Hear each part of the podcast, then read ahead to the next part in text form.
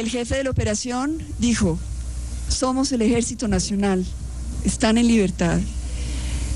El helicóptero casi se cae porque saltamos, gritamos, lloramos, nos abrazamos, no lo podíamos creer. Dios nos hizo este milagro, esto es un milagro.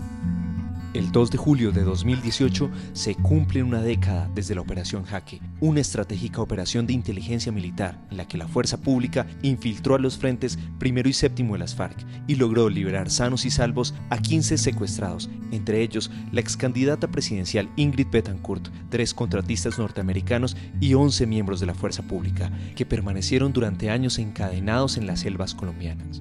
Se dijo que ese operativo marcó el inicio del fin de la guerra con las FARC.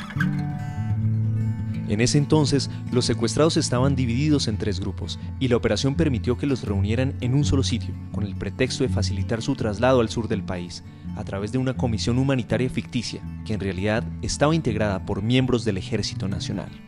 Una vez abordaron el helicóptero MI-17, los militares redujeron a dos guerrilleros, conocidos como Gafas y César. Es increíble cómo el ejército está en capacidad ahora de reducir a las FARC. Y nosotros que hemos estado allá, hemos visto cómo poco a poco los están debilitando. Deseo agradecerle a mi ejército de Colombia por esta operación que ha realizado y la liberación de nosotros. Gracias Colombia, bienvenido a la libertad. Cuatro de los rescatados, la ex candidata presidencial Ingrid Betancourt, el teniente coronel de la policía Javier Rodríguez Porras, el teniente coronel del ejército Raimundo Malagón y el sargento en retiro Amaón Flores Pantoja hablan en voces desde el territorio una década después sobre cómo han reconstruido su vida, acerca de la posibilidad de perdonar a sus captores y de las expectativas que tienen de la aplicación de la justicia transicional para superar 50 años de conflicto. Quiero enviarle un saludo muy especial a nuestro ejército glorioso. Está, estamos ganando la guerra. A mi policía también estamos ganando la guerra. Sí se puede, Colombia. Hay aquellos que no creen, esta es la mejor forma de que vean de que sí se está ganando la guerra. Esa es la voz de Javier Rodríguez Porras, en el momento en el que el avión presidencial lo llevaba hacia el aeropuerto militar de Catam, en Bogotá. Rodríguez, quien fue secuestrado en la toma de Mitú en 1998, cumplió 3.530 días en poder de las FARC. Hoy es teniente coronel, trabaja como director operativo de la policía en el Meta y habla de sus logros durante estos años. Ha sido una lucha constante de crecimiento de lo intelectual, personal, familiar. En 10 años pues he logrado construir una hermosa familia.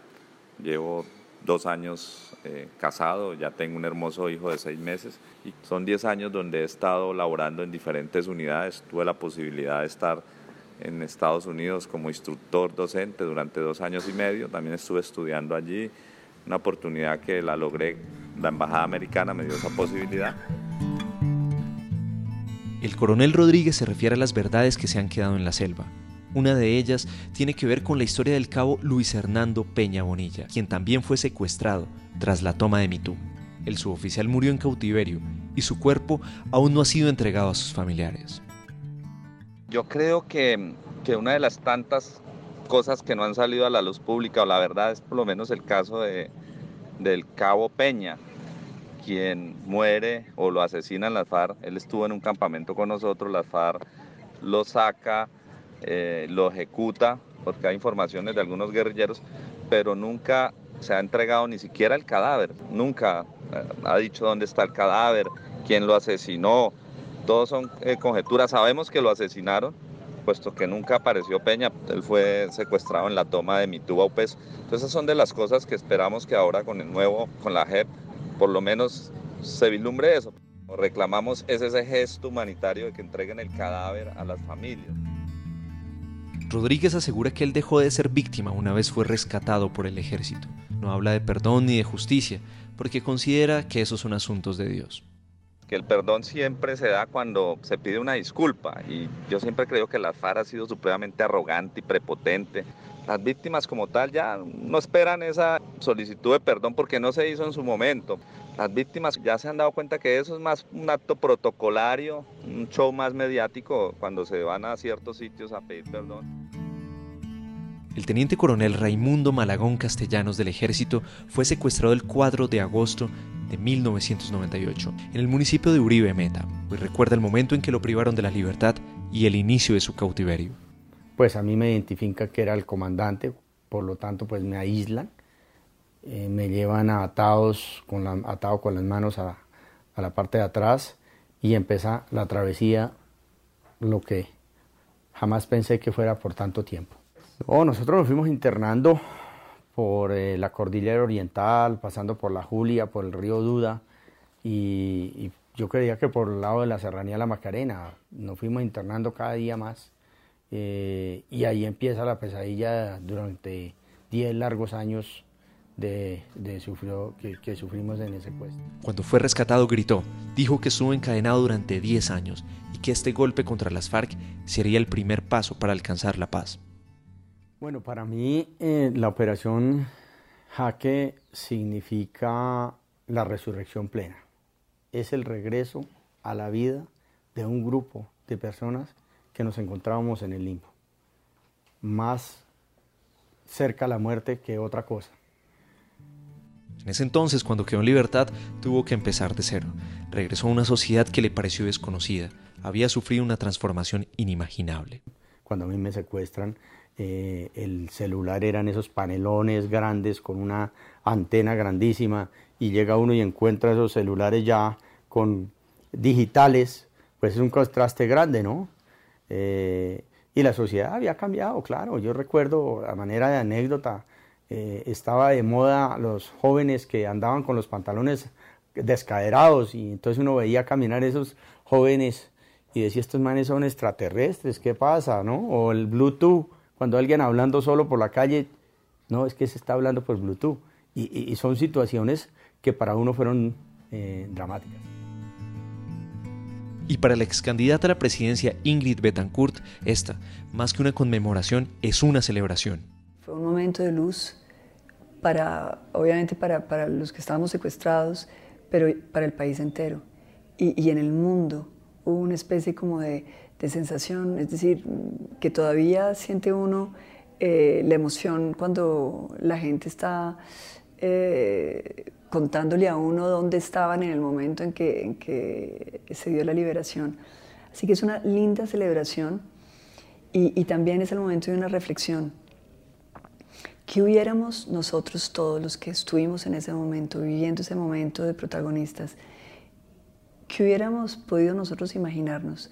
Que ese, esa liberación, esa operación jaque, esa valentía de esos muchachos que se suben en un helicóptero, se meten en la boca del lobo, eh, no estaban armados y, y, van y sacan a un grupo de 15 secuestrados, que fue un momento en que se abrió la posibilidad de lo que 10 años después concluye con el proceso de paz.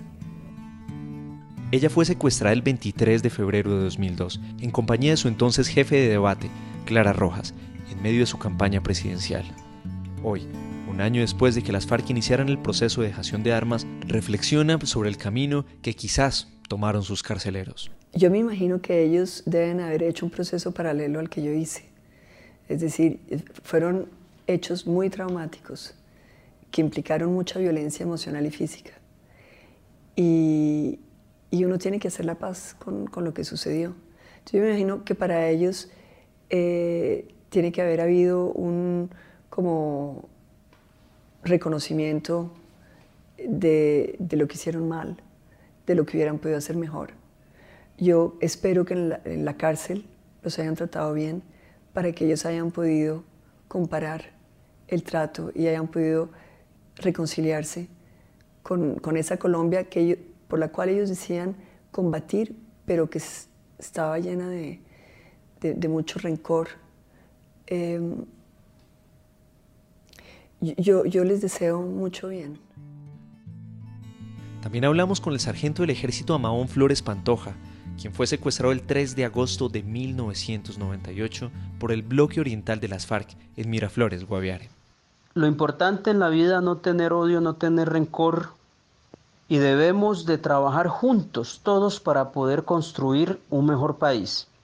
Esa es como mi nota al margen.